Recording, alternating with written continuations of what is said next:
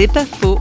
Parlons du système économique du don avec Éric Jaffrin, spécialiste du marketing non marchand.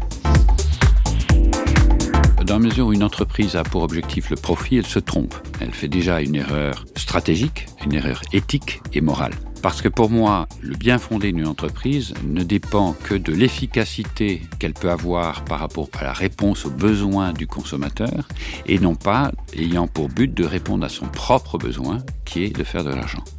Et dans la mesure où on considère que l'entreprise doit répondre aux besoins, à ce moment-là, elle doit être légitimée par le consommateur ou le public destinataire, et qu'à ce moment-là, elle a plus une action de don plutôt que de prendre de l'argent. Le marketing non marchand, je le donne avec un autre terme qui est le GES, c'est le Gift Economic System, c'est le système économique par le don.